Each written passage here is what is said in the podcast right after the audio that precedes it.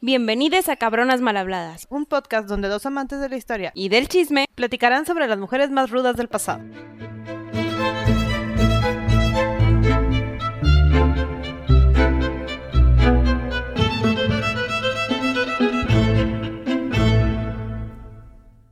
Gaby, ¿cuánto tiempo? Ya habíamos tardado mucho tiempo en grabar. Pero esta mujer lo merecía. Fueron muchas semanas de investigación. Hoy les tenemos preparada la historia de Juana de Castilla. Este va a ser, igual que el de Isabel, un episodio doble. Entonces, llénense de emoción. De- Les vamos a dejar un- a medias la historia para el momento interesante. Para que se preparen, ¿no? Sí. que no se sientan. Este, Juana, como saben, fue una de las hijas de Isabel que eh, se convirtió en reina, entonces tuvo una vida igualmente muy dramática, igual que Isabel. Sí, la historia la conoce como Juana la Loca y nos van a escuchar decirlo pocas veces. Sí, la realidad es que loca no es una palabra que consideremos No le aplica. No le aplica, sí, porque pues ya son más temas de problemas ahí que antes no se consideraban en, en las épocas y solo guardaban y eh, excluían y todo eso, ¿no? Todavía no lo entendían. Entonces ya escucharán la historia y entenderán por qué nos referimos poco a ella como la loca. Entonces, con esto les dejamos el episodio. Que lo disfruten. Hola Sandy. Gaby, ya vamos a hablar de Juana de Castilla. Juana Primera de Castilla. Juana primera de Castilla. Disculpa, disculpa. El primero es importante. Que Para ella era muy importante. Ok. Porque esto va a estar lleno de drama, entonces Sí, no, ella- empezar bien mejor. Ella sabía lo que quería y lo pedía a su modo, pero lo pedía. Pero lo pedía, muy bien. Perfecto. Entonces, Juana de Castilla nació en Toledo el 6 de noviembre de 1479. Comparte cumpleaños con mi papá. No ¿Ah, se me va a olvidar nunca. Mira. Casual. Casual. Es hija de Isabel y Fernando de Castilla, los reyes católicos. Sí, es la hija sándwich. Es justo la tercera. Es la tercera en la sucesión a la- en el- al trono castellano. Entonces, pues eso va a ser importante después. Es correcto, así es. También eh, se le conoce por ser la niña más fuerte. Fue la que nació más pesada, más rechoncha, más... Súper sana. Sí. Fue, fue de hecho un parto complicado, ¿no? Para Isabel, la mamá. Sí, después de ella se espera un ratito en tener a las otras dos, porque sí, sí fue muy complicada. También era la que se parecía más físicamente a Isabel. Igual de rubia, la tesis exactamente igual. En personalidad era el otro extremo. Se tenía que parecer a alguien más. Era más parecida y, y digo, conforme vayamos viendo la historia, lo van a ir viendo a la abuelita, es decir, la mamá de Isabel. sí, y por alguna razón era la favorita de Fernando. Yo siento que es, que es por el tema de lo rechoncho, que estaba como que muy bonita, muy, muy diferente a las otras, Sí, y a Isabel, ¿no? Que era la primera que se parecía Sí. más a, a su mamá. A su mamá y súper piadosa. mucho a su mamá. y a todo veces. eso. A veces. en la mayoría de las veces, Gaby, por favor. Ok. Va, en cuanto a su educación, ¿qué pudiera ser? Pues lo de una princesa, lo que se espera de una princesa. La educaron para ser una reina consorte. Todo lo que su mamá Isabel no tuvo, porque ya les contamos que no tuvo la mejor educación. Entonces se buscó a los mejores tutores, a las mejores institutrices para dejarlas hechas para hacer todas unas damitas. Entonces aprendieron que latín, este, Francés. francés, aprendió a cantar, a tocar instrumentos, aprendió a coser, a hilar, porque acuérdate que para Isabel era muy importante ser inteligente y aparte saber hacer lo que una mujer se esperaba en esa época, ¿no? Coser, hilar, rezar, todo Había que ser una buena esposa. Cosas extrañas de esta mujer. Le gustaba la música. Y es Bastante. de las pocas que sabía tocar instrumentos. Clavicordio, monocordio y guitarra. Los primeros dos son los antecesores del piano. Así se ven. O sea, sabía tocar el piano. Más o menos. Los nombres suenan más bonitos, Andy. Ah, muy bien, muy bien. También sabía cocinar. Ah, mira. Sí, era, era de la que se iba a la cocina. Te digo, era la hija rebelde. Entonces se iba a la cocina, aprendía, hacía pasteles. O sea, todo lo contrario a lo que su mamá quería. Chance por eso quería a su papá, porque le daba Le pasteles. daba comida. Le daba pasteles. Yo creo que por eso la quería. Este, digo, la verdad es que la, la educación fue más que nada para ser una reina consorte o ser esposa de rey y hija de reyes. Entonces no le enseñaron política porque tenía dos hermanos arriba que posiblemente iban a tener, este, que eran los herederos principales y que posiblemente iban a tener descendencia, que luego ella la iban a desplazar pues como décima o onceava, ¿no? Al trono. Totalmente. Ella era impa- prácticamente imposible. En los ojos de Isabel y de Fernando, era imposible que ella fuera la reina. Simplemente las matemáticas no daban. Como dijiste, su institutriz Beatriz, que también súper importante para la época, las educó a todas. Le enseñó todo. Era perfecta en latín. Todo el mundo estaba enamorado de que la niña era buena en latín, pero no le enseñó de política, no le enseñó de cómo hablar frente a dirigentes, nobles. Se les olvidó la posibilidad o lo necesario que era que esta niña aprendiera estas cosas. Entonces, pues sí, era bastante buena, bien educada, muy bien letrada, muy disciplinada. Les falló tantito en la religión. Sí, pero era más de ella, ¿no? No le gustaba. No, no le encantaba y era su forma de ser como que la, la hija rebelde de Sí. yo soy la hija medio hereje de Sí, los sí, sí. reyes católicos. Obvio, a Isabel esto no le gustaba. Hay historias de que la torturaban para obligarla a ser religiosa. Pero, pero más está el tema en que era una niña que requería atención y estábamos en una época donde los papás no tenían tiempo de darle la atención que, que ella demandaba para poder estar estable mentalmente. Y aquí queremos especificar mentalmente porque a lo largo de su historia siempre la criticaron de tener Problemas. de loca. Ajá. Entonces, por eso, de hecho, digo, dijimos al inicio de, de la introducción del capítulo que le decían Juana la loca, que no por ende debió de haber sido loca, sino no solo tenía problemas de depresión, chance esquizofrenia, algunos dicen, no lo sabemos, no somos nosotras psicólogas para poderles decir qué y, fue. y venía no. en la familia, ya, ya lo platicamos.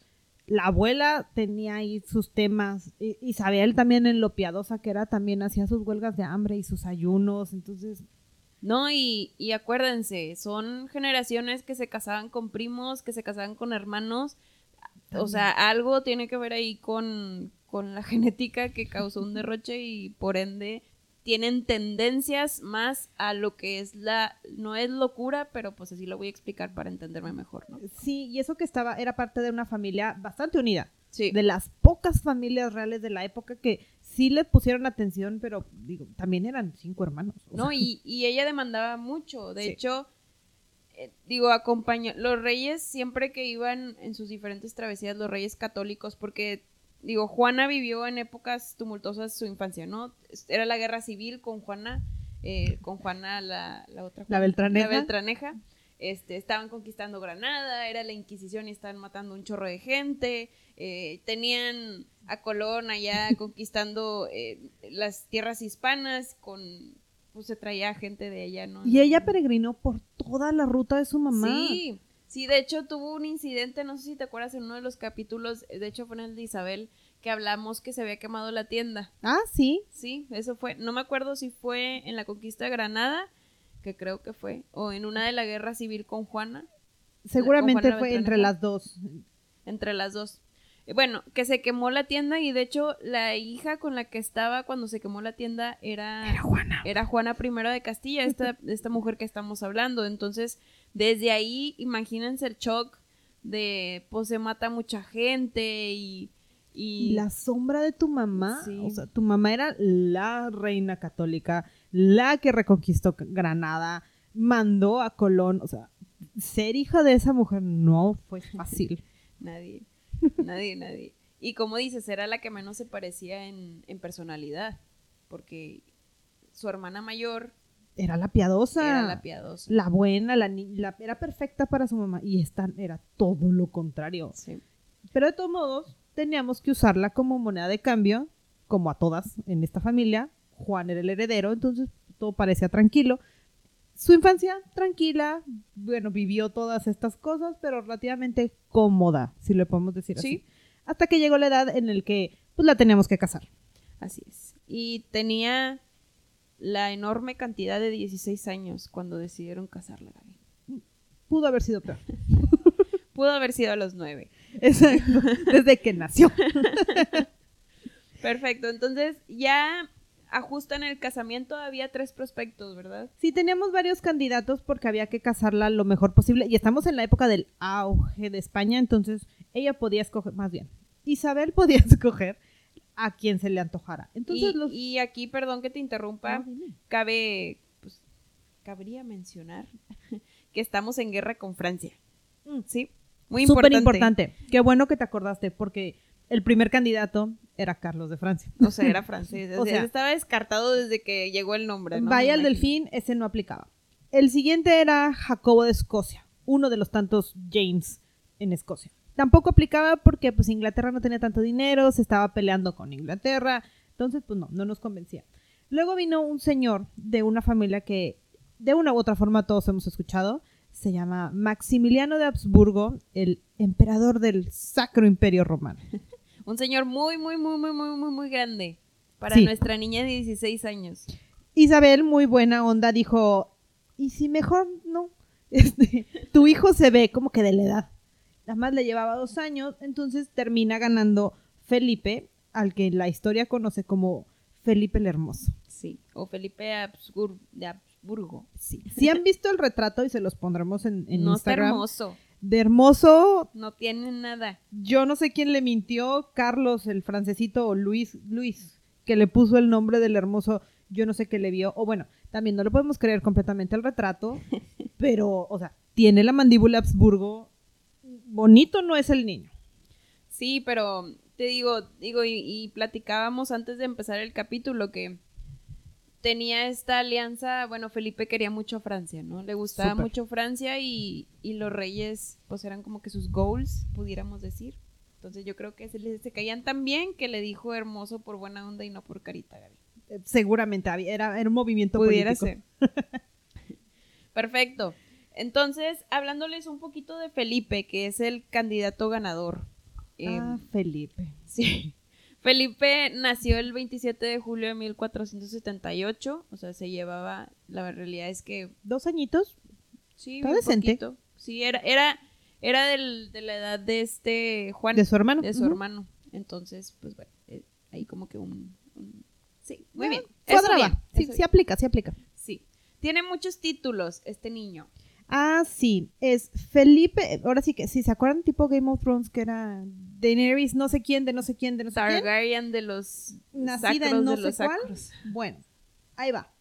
Felipe el Hermoso, duque de Borgoña, Brabante, L- Luxemburgo, Liemburgo, conde de Flandes, Habsburgo, Henao, Holanda, Zelanda y otros dos que ya no puedo este, pronunciar. Pero Felipe. Felipe, el hermoso. El hermoso, así le diremos.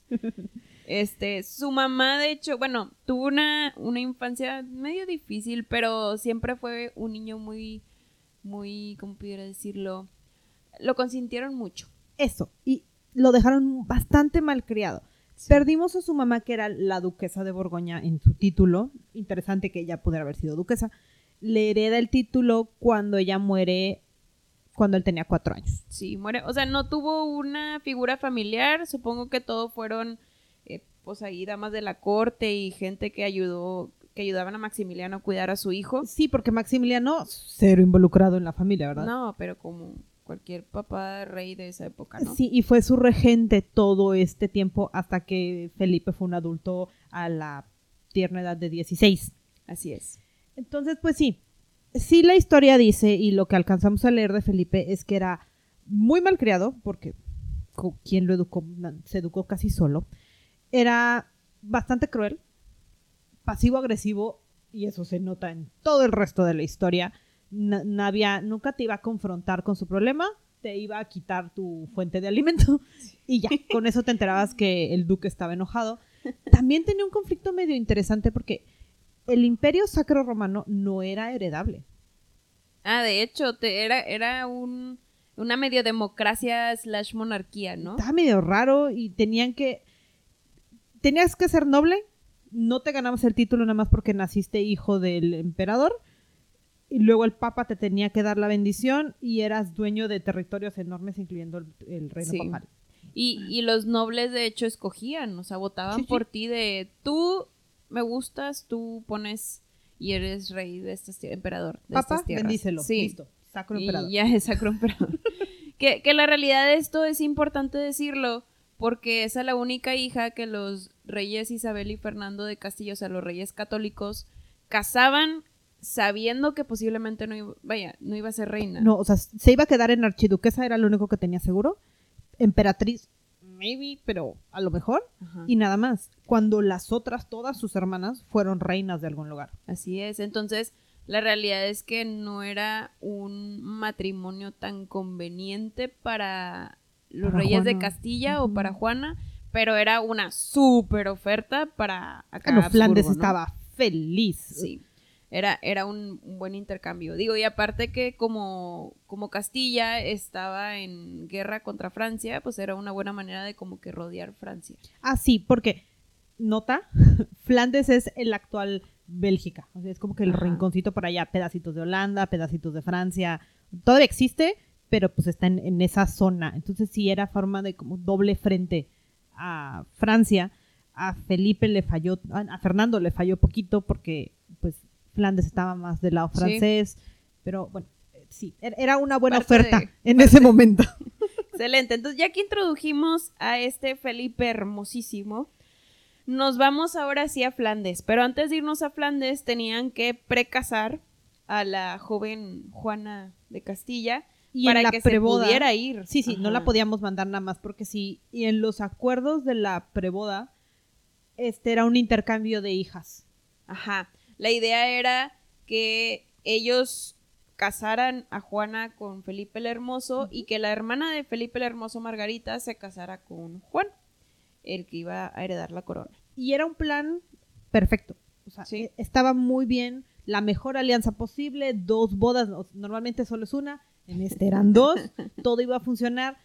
Les falló tantito el contrato, porque como era un intercambio, no le mandaron dote a Juana y ellos no recibieron un dote de Margarita. Sonaba bien, ¿no? Porque pues... Pues es hija el- por hija, ¿no? yo pongo el dinero, tú pones el dinero allá. No lo dejaron por escrito. Entonces, pues teníamos ahí como que Conflicto. eh, conflictos, pero todos van a sobrevivir, ¿verdad, Sandy? Pues se supone que todos iban a sobrevivir. Ese era el plan de los reyes católicos. Pero bueno, sigamos con la historia para ver qué pasa con eso de que todos van a sobrevivir. Entonces hacen esta preboda donde no llega Felipe todavía. No, se casan por poderes, lo que le dicen. O sea, el- había un representante de cada lado en cada país. Como un embajador. Ándale, y el embajador era su hermano y allá eran los hermanos. Como que se casaron los Sí, hermanos para representar. Bien random, bien random. Pero bueno, haz de cuenta que imagínense que un, un embajador vino a Castilla y se puso, se puso frente a Juana y dijeron, ¿aceptas a yo, Felipe, porque soy el representante que está representando a Felipe, vaya la redundancia? este, Sí, acepto. así aceptó. Entonces hicieron esa preboda y ahora sí Juana ya se podía ir a viajar a Flandes. Ya. Entonces, el viaje a Flandes no era nada sencillo, porque como estamos en guerra con Francia, no podíamos viajar por tierra. No, había que rodear. Por eso era importante decir dónde está Flandes. Entonces Sí. rodeamos todo Francia por mar. Ajá. Meses nos tomó la vuelta. Creo que sí. Sí, Este- sí, de hecho. Pero además viajó en princesa de... Ah, claro, Princesa Castilla. Maud. Sí, o sea, Navíos enteros llenos de ropa, joyas, damas de honor, eh, guerreros. Se llevó todo, ¿no? unos Todo- cuantos esclavos. unos cuantos esclavos. Eh, era, digo, es, así se usaba en la Ah, época. No, y es que pues eran de los musulmanes que su mamá Ajá. acababa de reconquistar, entonces uno que otro judío. súper problemático, pero ah, eh, era parte de... Hay un inventario, no- ya no les vamos a pasar la lista completa, pero existe el inventario, recuperaron el documento con el inventario de cuántos barcos eran, cuántos vestidos, cuántos vino, o Sí, sea, sí, no, digno. digno de en reina. princesa. Pero el problema fue que no sabían que iba a haber una gran tempestad ahí en el mar. Entonces se hundieron barcos, su barco casi, eh, o sea, el barco donde estaba Juana casi se hundía. El barco insignia, que era como que el que iba a avisar de Sí. ya llegó, también lo perdimos por ahí. se murió. O sea, total, la verdad falleció mucha gente que cuando por fin llegó esta Juana a Flandes, se bajó de luto por toda su gente que había perdido. o sea, Pues es que perdió como la mitad de la flota. Y luego, otra cosa, a Felipe le dijeron, ya viene. Pero en esos tiempos no había Waze para decirte que vas a llegar en 20 minutos. o cuánto significa ir de Entonces, España Llega ella bien esperanzada, ¿no? A Flandes y que se entera que no está Felipe. Y No, que se... pues, Felipe está ocupado. Sí. Esta niña yo no sé cuándo va a llegar. Me dijeron que llegaba por esta fecha y no llega. Hay que ir a trabajar un rato. se va a Alemania a hacer cosas diplomáticas que tenía que hacer. Y pues ya esta niña que necesitaba mucho amor y atención, pues la recibió se quedó sola. unos cuantos días. Sí, pero bueno, la recibió la hermana Margarita. Sí, Y, y se porque, hace súper amiga de Margarita. porque buena onda Margarita también fue de buena. A mí también me va a pasar eso en Castilla. Entonces, mira, ven, en lo que llega mi hermanito, te enseño qué está pasando aquí, a quién tienes que conocer, con quién tienes que hablar, aquí está tu casa, aquí vamos a acomodar a todo el mundo. Entonces, buen, buen pedo la, la cuñada. Y ahí pasó, pasó la corta, el corto tiempo de un mes para que Felipe por fin pudiera arribar y ver a Juana, a su esposa. Pre- bueno, porque ya están precasados. Sí está. A su, a su preesposa. Y después hubo dos bodas más. Y estas ya son presenciales, ¿sí? Sobre todo la primera. Sí. Felipe, Felipe se dice, ¿verdad? Porque esto ya es más drama.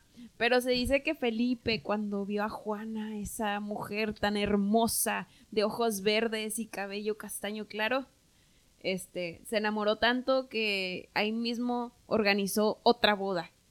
Sí, porque pues había urgencias de consumar el matrimonio, Pero ¿verdad? Gaby fue por, fue por amor. Claro, fireworks.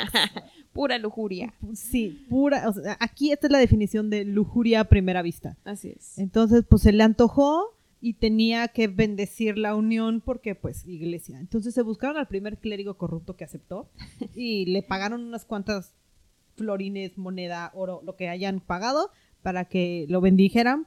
Por ahí leí que fue aquí en la iglesia, en el altar y en el cuartito del clérigo ya Sí, se supone. Se consumaron el acto. Bueno, ese es el chisme. Entonces, Entonces, no, sí, quién sabe, ¿verdad? Sí. Ya, Juana sabrá. todo pasó en muy poco corto tiempo. Imagínense que eh, Felipe llegó en septiembre, el 18, bueno, no, llegó por septiembre-octubre, Ajá. para que el 18 de octubre tuvieran esta boda La privada, pre-preboda. ilegal.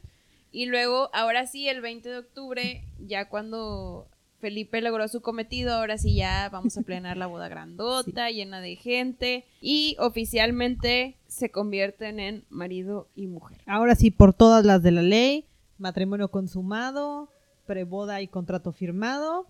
Listo, la vida tiene que ser felicidad y alegría. Así es. Y Felipe desde un inicio impuso, siendo tan tóxico como es y lo van a conocer, le impuso restricciones a Juana. Entonces, una de ellas es que la empezó a aislar de su gente, es decir, sus damitas las empezó a correr de regreso a Castilla, igualmente a la armada que fue con ella.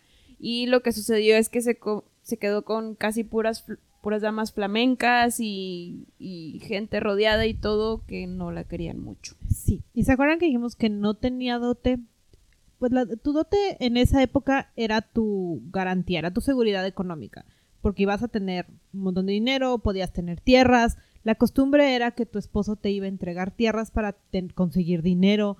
En la toxicidad de Felipe, pues no le dio nada. Entonces, pues él pagaba las dos o tres damitas, entonces ella no tenía ni voz ni voto, ni dinero con cómo contratar. Tuvo que despedir a todas las castellanas, porque sí, eres tu damita de compañía, pero pues sí te pagan. Así es. No, y, y aquí súper injusto porque cuando Margarita ya se casa con Juan, Ah, no, es allá todo una es cosa diferente. En Castilla Margarita es adorada y aquí como que Felipe quería desde un inicio dominar a su esposa porque pues nunca sabes qué va a pasar, entonces yo la tengo que dominar.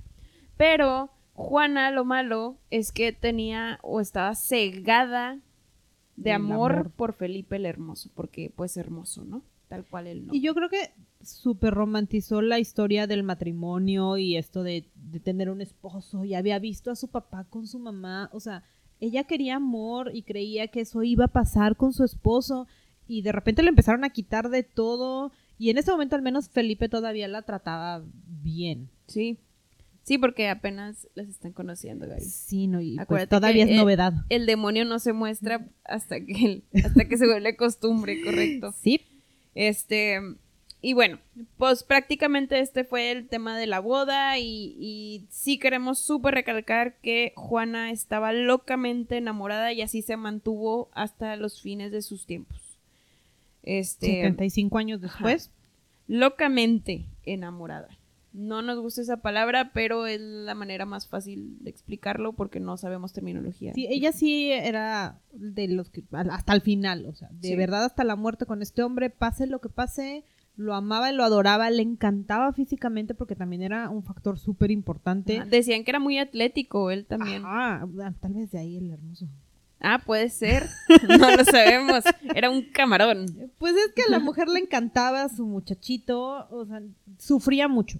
Sí. Porque aquí viene un periodo en, el que, siendo el diplomático que era, pues se tenía que ir a hacer su chamba Ajá. y la dejaba en el castillo. Entonces aquí empiezan ciertas notas de pues codependencia de Juana. Sí. Y, y más que Juan, acuérdense, busca mucha atención. O sea, ese es, ese es su enfoque principal o lo que ella necesita, que luego derivó en, en varios, varias actuaciones de su parte que pudieran ser consideradas como loca, deprimida, todo ese tipo de cosas. Histérica. histérica, así es. Entonces, antes de seguir pasando a... a Todo la el resto. Ajá. a, a seguir hablando de, de Juana, eh, queremos destacar que, como sabemos, ella era muy fuerte y por ende y eso equivale a muy fértil. Como adoraba a su esposo, a cada rato tenían, tenían relaciones. El espacio que hay entre sus hijos es porque Felipe no estaba. Ajá, porque por ella fuera, cada año hubiera tenido un Ella hijo. sí está embarazada. Sí. En sus escasos 10 años de matrimonio logró tener seis hijos. Sí. Entonces, pues qué intenso, ¿no? La primera nació dos años después, no se me espanten, fue porque Felipe no estaba. Ajá. Por eso se tardó tantito. Y luego ya los siguientes, digo, los podemos ir mencionando así esporádicamente, pero sí queríamos especificarlos ahorita para no perdernos en la historia. Pero tuvo a Leonor, tuvo a alguien llamado Carlos, que es el que, el que va a tomar la, Sí. la corona de Castilla, que ahorita veremos. Tuvo a una Isabel, a un Fernando, que también la toma la corona de Castilla en un futuro, a María y a Catalina. Este, y bueno, así, así están los Ahora que la versión corta de los hijos, todos son súper importantes en la historia. Sí. Todos tienen algo que ver con la forma en la que Felipe fue bastante tóxico con ella. Sí. Pero este es el resumen de criaturas, porque si los acomodamos en la línea del tiempo, hasta nosotras perder. nos vamos a confundir. Así es. Seguimos con el relato y ahora sigue más que nada, o les queremos explicar la relación familiar que tenían. Este, ella era una persona muy celosa. De- todo, todos los sentimientos que vivía los vivía con locura. Si amaba con locura, Sentía mucho. sí, sentía mucho, era muy expresiva. Si amaba con locura, los celos lo hacía con locura. Yo creo que le ganaba a Isabel de Castilla, o sea, a su mamá.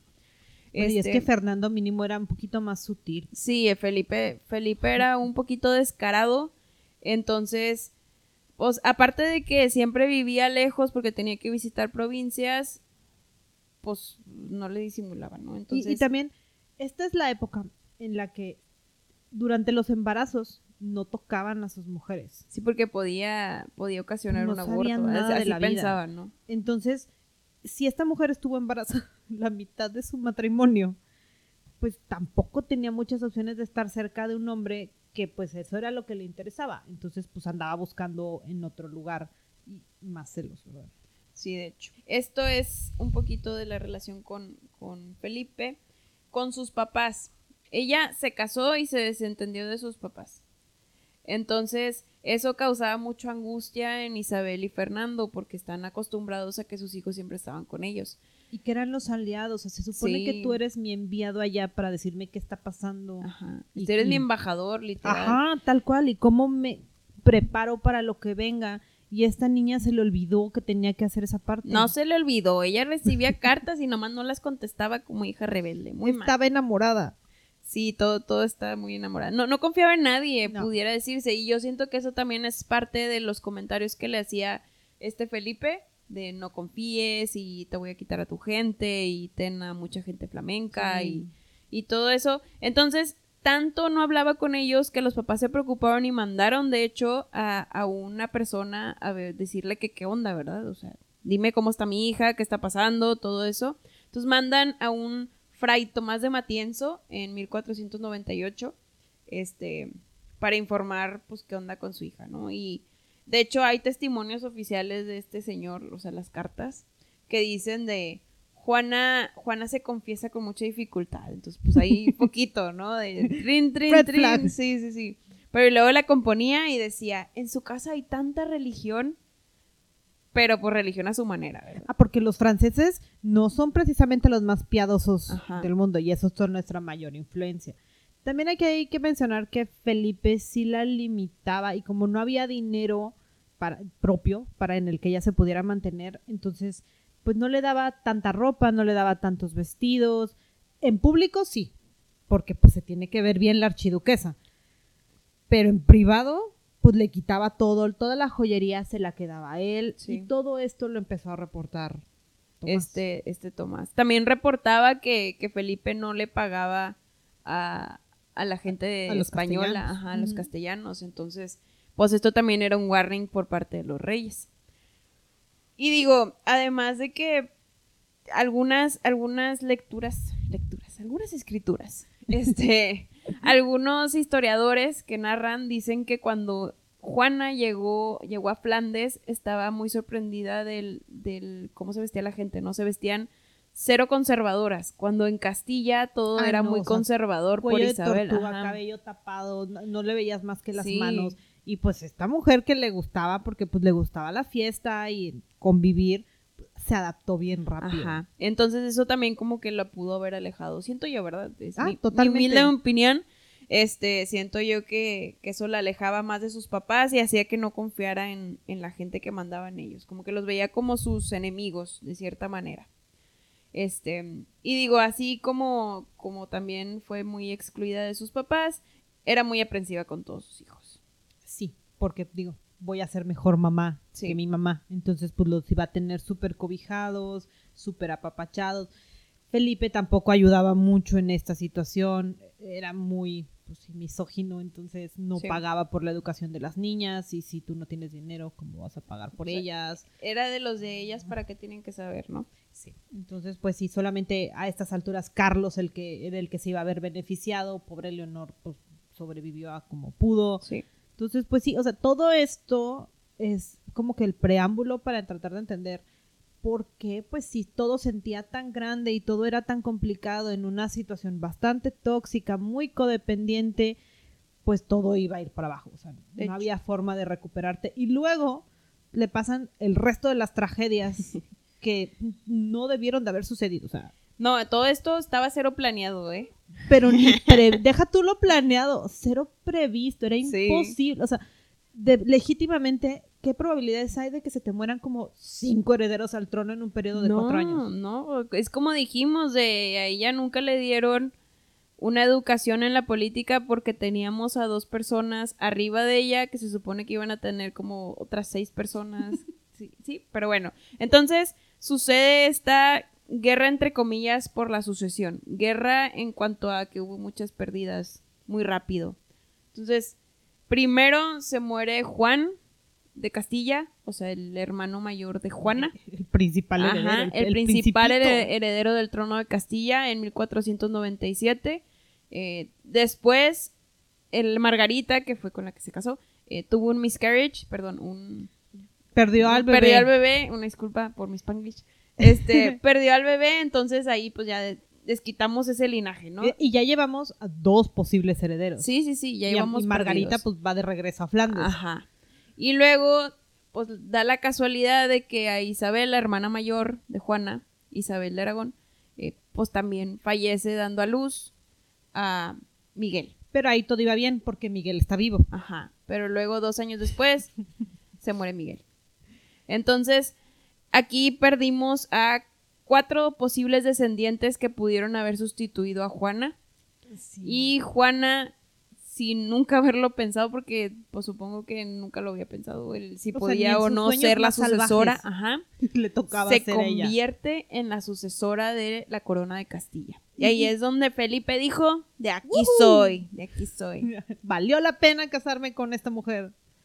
Sí, y, y bueno, todo sucede tan rápido que en 1502, pues Isabel y Fernando le dicen, ni modo, te vienes para acá con tu esposo porque los tenemos que coronar príncipes, este, Pues eran príncipes de Asturias. sí, príncipes de Asturias. Y Felipe estaba encantado. Sí, o sea, para él ya era rey.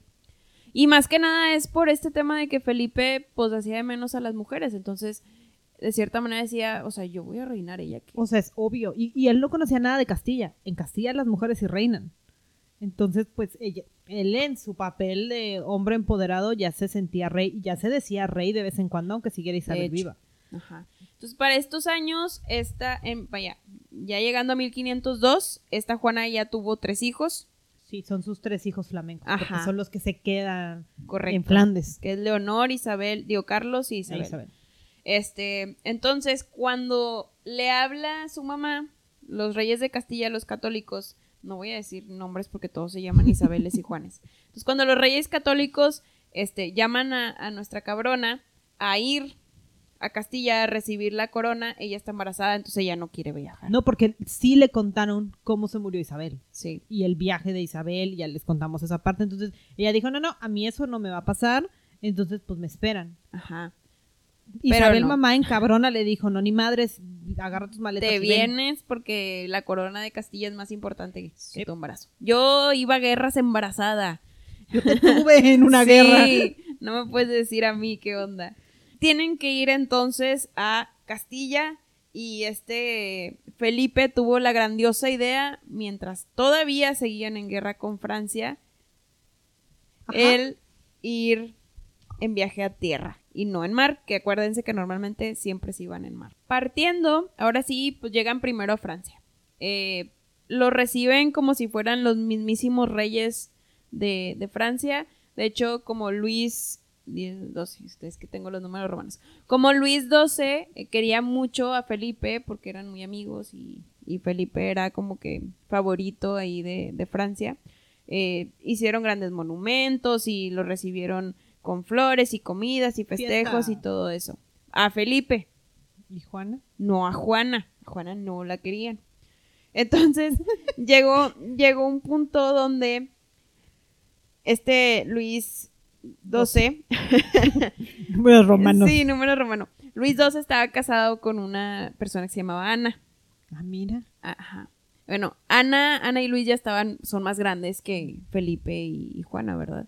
Entonces, la comparación de belleza era drásticamente No. muy grande. Y aparte, Ana tenía una pierna coja. No. Entonces usaba literal un zapato largo en una, ajá, entonces cojeaba aparte. Entonces, esta persona eh, tenía problemas de autoestima.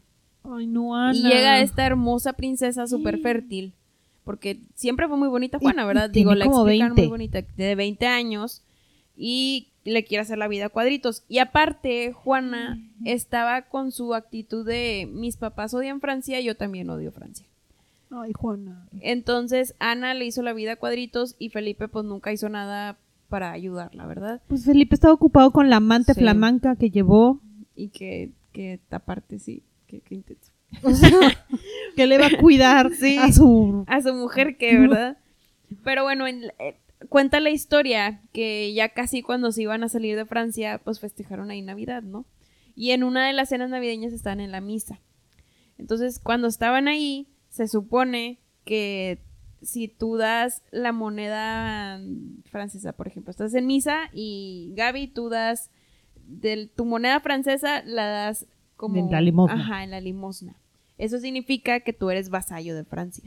No, Juana, no. Entonces, lo que sucedió fue que Ana literal le puso al limonero, o sea, no es limonero, al que tiene la charola para la limosna, este, y él- esa persona o ese sirviente le dio las monedas francesas. Entonces, lo que Ana quería era que Juana agarrara esas monedas y las pusiera en la Ajá, charola porque de la vasallo de limosna. Francia y entonces, Ajá. ¿cómo va a ser la Entonces, castellana? Juana hizo su rebeldía en la que vio las monedas francesas, se las regresó a la persona, sacó sus monedas de, de, de no sé si de flan de lo que sea, pero sus propias monedas, y eso fue lo que dejó en la caja de la limosna. O sea, Entonces, encabrona. la Ana estaba a la 20, ¿no? ¿Eh? Aparte de que ya le había hecho muchas. Pero sí, esa fue una, una de las anécdotas de cómo Es que te digo se que- rebeló contra... Juana hacía lo que ella quería. Sí. Pero fíjate que aquí es donde dices, mira, chance a sus papás no, no, no hablaba con ellos y les tenía cierto rencor, pero sí quería pero sí los quería sí. porque porque defendía su patria y ella no iba a ser vasalla de Francia Y con la que siempre ha estado en guerra, ¿no? Entonces, bueno, ese es ese es un tema. Qué Y luego padre. hay otros que dicen, que también está padre, que digo, y esta es menos creíble, ¿verdad? Pero que en vez de monedas, como no tenía nada en ella, que al lado de Felipe le decía, dame algo tuyo de valor o lo que sea, y no tenía nada, entonces puso su collar de perlas de herencia de quién sabe quién y lo puso en la chorra de la limosna. Entonces, digo, es similar, nada más que yo le creo más a la de las monedas. ¿Quién sabe, eh? Porque si Felipe no le daba dinero... Está pues sí. difícil, ¿no? O sea, ¿dó- ¿dónde Bueno, guardaba una en el corset? El chiste es que se rebeló contra Francia. Entonces, esa es una anécdota padre de, Te digo, en Mujer Empoderada no podía canalizar muy bien cómo lo, cómo lo hacía. Y por eso le decían lo que le decían. Pero ella sentía y dijo, no, ni madres. O sea, aquí también, justo en este viaje, hay una historia en la que dicen que Felipe subió al barco principal a su amante flamenca favorita. Frente a Juana. O sea, Juana subió y luego vio pasar al Porque amante. le valía madre. Sí, porque a Felipe X, o sea, yo- él necesitaba varias. Llevaba el harem en otro barco. Juana se enteró y le dijo, no, ni madres, me la sacas de aquí. Y drama, gritos, sombrerazos y todo lo que tú quieras, lo logra, lo convence y la baja. Y Juana feliz, ¿no? De pues yo ya gané, yo voy en mi barco. Ya luego le avisaron que la subió al tercer barco con las otras quién sabe cuántas que llevaba. Ah, con él las quién quisiera. sabe cuántas que llevara. Ah, sí, no, o sea, él llevaba todo un muy harem. bien, muy bien. No, pues es que así era el muchachito. O sea, si me dices que es un amor que la ama, o sea, Juana lo amaba y lo adoraba y lleva un harem en el otro barco, pues ella no iba a responder muy bien. es que Gaby, ¿cómo se iba a aguantar? Y además si la llevábamos embarazada, entonces cómo no iba a tocar ¿Cómo se iba a mujer aguantar? en meses. Termina este viaje a Francia y llegan ahora sí a la frontera de Castilla. En Castilla, la verdad es que se tomaron mucho tiempo en encontrarse con los reyes católicos. Ca- Esto, esto es raro porque imagínense, tenemos a una Castilla sin heredero, todavía proclamado, y los reyes de Castilla, los reyes católicos, Isabel y, Fernando, siempre repito los nombres completos, pero bueno, eh, los reyes católicos, cero urgencia de llegar con, con Juan. Allá había algo. O sea, si existía este temor de que tienen a una hija cero preparada que se va a convertir en la futura reina de Castilla. Isabel, mamá, está súper preocupada por eso. Pero eso se va a ver Y durante por eso toda la no historia. alcanzar. Sí, se tardó mucho. Entonces, imagínense, llegan en 1502 a a Castilla. ¿no? De enero a marzo se quedan, eh, pues van en camino en su trayectoria. Y llegan a Madrid en abril. Ajá. Pero Isabel de Castilla, la reina, todavía se tarda cuatro meses en llegar con, con Juana. Imagínate en el cerebro de Juana es, mi mamá no me quiere. No, claro. O sea, ¿por qué mi mamá no llega? Yo sé que está cerca. Aparte que siempre lo ha sentido que no la quería, cuando Ajá. todo lo contrario. Y luego también Felipe se la hizo cuando se iban a casar. Entonces, en el cerebro de esta mujer es, ya me abandonaron. Nadie me quiere. Sí. Y bueno, se ven hasta mayo. O mínimo la alcanzaron. Sí, sí, sí. No, de que la alcanzaron, la alcanzaron. Se vieron en mayo del mismo año, este, y ahora sí coronan a Juana como princesa de Asturias, y aquí es donde Felipe sí, Felipe. se súper enoja porque lo coronan regente. Sí. sí, perdón, consorte. Consorte de, la, de, de Juana. Entonces, wow, wow, wow. Espera, a mí nadie me avisó que en Castilla reinaban las mujeres. Esa es mi corona. Correcto, y ahí fue donde se súper enojó y dijo, ¿saben qué? Yo ya me voy y ya en diciembre se va para, para. Francia, sí, se va para Francia y deja sola a Juana embarazada. Y ahí es uno de esos traumas donde tenemos a esta persona que ya dijimos muchas veces que no le gusta estar sola y todo el mundo la sigue abandonando. Ya llegamos a este punto donde regresa a Francia, súper enojado, recibió la señal que nunca iba a poder reinar las tierras que él pensó que iba a reinar. Empieza otra vez, porque ya teníamos cierta paz con En Francia, ah, en sí, Castilla. El conflicto Ajá. y con Aragón, porque Aragón está en medio. Ajá, teníamos un poquito de paz. Que luego retornó en estos, en estos años de 1502. Como que otra vez empezamos con conflicto. Y a Felipe se le hizo fácil, como era consorte, el firmar un acuerdo con Francia de que mm, iban a estar en paz. Entonces, eso hizo que se cagaran un poquito Pero más. el que, Sí. o sea, ni rey eres todavía. Eso hizo que se enojaran un poquito más los reyes de Castilla y anularan el contrato ese que hizo Felipe y él ya se largó a Flandes y eh, se iniciara una guerra con Francia que no acabó hasta dos años después en 1504. Juan entonces se quedó sin Felipe y nace, Sí, nace ahora su- sí su hijo. Sí, el su hijo. Fernando y está en lo que Isabel considera como que su curso intensivo de cómo ser reina de Castilla. O sea, está infeliz. Sí, o sea, Juana está cero feliz, Isabel está cero feliz porque tiene que entrenarle años de educación a Juana para asegurar que, pues bueno, es- sí va a poder gobernar y bueno, qué bueno que el esposo está allá, tienen una criatura, Fernando está bajo la tutela de Isabel y dicen que bueno, porque mínimo tengo un príncipe castellano. Fernando el hijo de Ajá, de Fernando Juana. hijo, perdón, todos se llaman igual. Es que todos se llaman igual, sí, no, Pero- pero, Fernandito, hijito de, Fernandito. de Juana y Felipe. lo están cuidando, entonces pareciera que todo está bien, pero Felipe en su inteligencia y manipulación le empieza a mandar cartas a Juana de es que tus hijos te necesitan, cómo los vas a dejar, Carlos pregunta mucho por ti, obvio el niño, entonces tienes que venir y los tienes que cuidar y cómo, y entonces pues otra vez le truena la tacha a Juana Sí. y entonces empieza el pleito contra su mamá, que nunca le hizo caso al curso. Y pues, aprendió cero de cómo ser reina. Y entonces empieza este periodo de, pues, pleito con su mamá legítimo y dejó de comer. Se dejó, se encerró. Hay una historia que dicen que se, casi casi se amarró a la puerta. Llovió, no comió, esperó, le lloró a su mamá, así de, déjame ir porque mis hijos y mi esposo me necesitan. No hablaba tampoco hubo una Mm, parte. O sea, en drama total porque po- sus hijos lo necesitaban. Ajá. X Fernandito. Sí, ese no me importa, porque mi esposo Me- está allá y me está diciendo que esos hijos son los que me necesitan. Aquí es donde ella pone sus sentimientos intensos, ¿no? De me tengo que ir, me tengo que ir, hasta que Isabel se cansa y le dice, ándale, vete. Eh, Sí, o sea, no vamos a lograr nada, te me vas a Chútate. morir, vas. O Sí, sea, chútate. vuelve a viajar el viaje que ya hiciste como tres veces y que no sale bien. No, y como estamos en guerra con Francia, chútate Otra vez por mar. otra vez el mar. y chútate que le fue todavía otra vez mal en cuanto a que todo se puso muy intenso en ese viaje, ¿no? Sí, esos viajes no, nunca salen bien. Ya llegó a Flandes y ella llegó en me aman, mi esposo me necesita, mis hijos me necesitan y todo para encontrar a Felipe. Una versión dice que literal en la cama con la amante. Ah, ¿cómo? Sí, o sea, que llegó a su cuarto ella diciendo, Aquí llegué, marido. "Hola, Oh, oh. veme, eh, eh, perdón, esa es mi cama. No es manches. mi hombre. Otros dicen que nada más los vio platicando. Ajá. Siendo Felipe, Obviamente Sí, estaban sí, en la vi, cama. sí, obviamente. entonces Juana, en sus sentimientos grandes, agarró las tijeras más cercanas y que se la arrancó a Felipe encima y le cortó el cabello. Ay, yo pensé que le iba, le No, iba, le iba así Tampoco a la mató, sí. Pero sí la dejó marcada en la cara. no manches. porque entonces tenía la marca de esta mujer es la amante de mi hombre y la voy a dejar marcada siempre para que va y belleza, va y cabello, nadie se va a querer casar de ella, va y reputación. Y mucho de mentalidad de esa época de mi esposo no tiene la culpa. La Ah, culpa no. la tiene O sea, la esta culpa era chava. ella. Sí, o sea, ella fue la buscona que se le fue a meter a la cama a Felipe. Felipe dijo, ups, vas.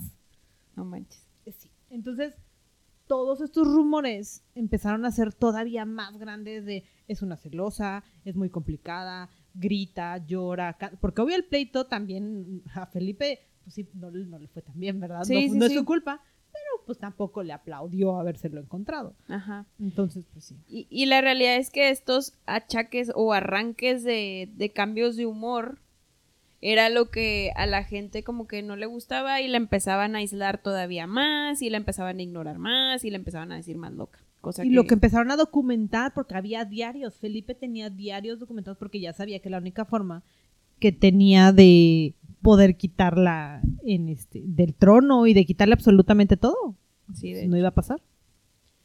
Y ya llegó entonces a Flandes, pasó lo que tenía que pasar, este, vio cosas que no tenía que haber visto y que la traumaron todavía más. Y para echarle la cereza al pastel, de la nada se entera que en 1504 muere su mamá. Entonces, o revuelto, porque acuérdense, ella es la Ahora es la reina. sucesora de Castilla.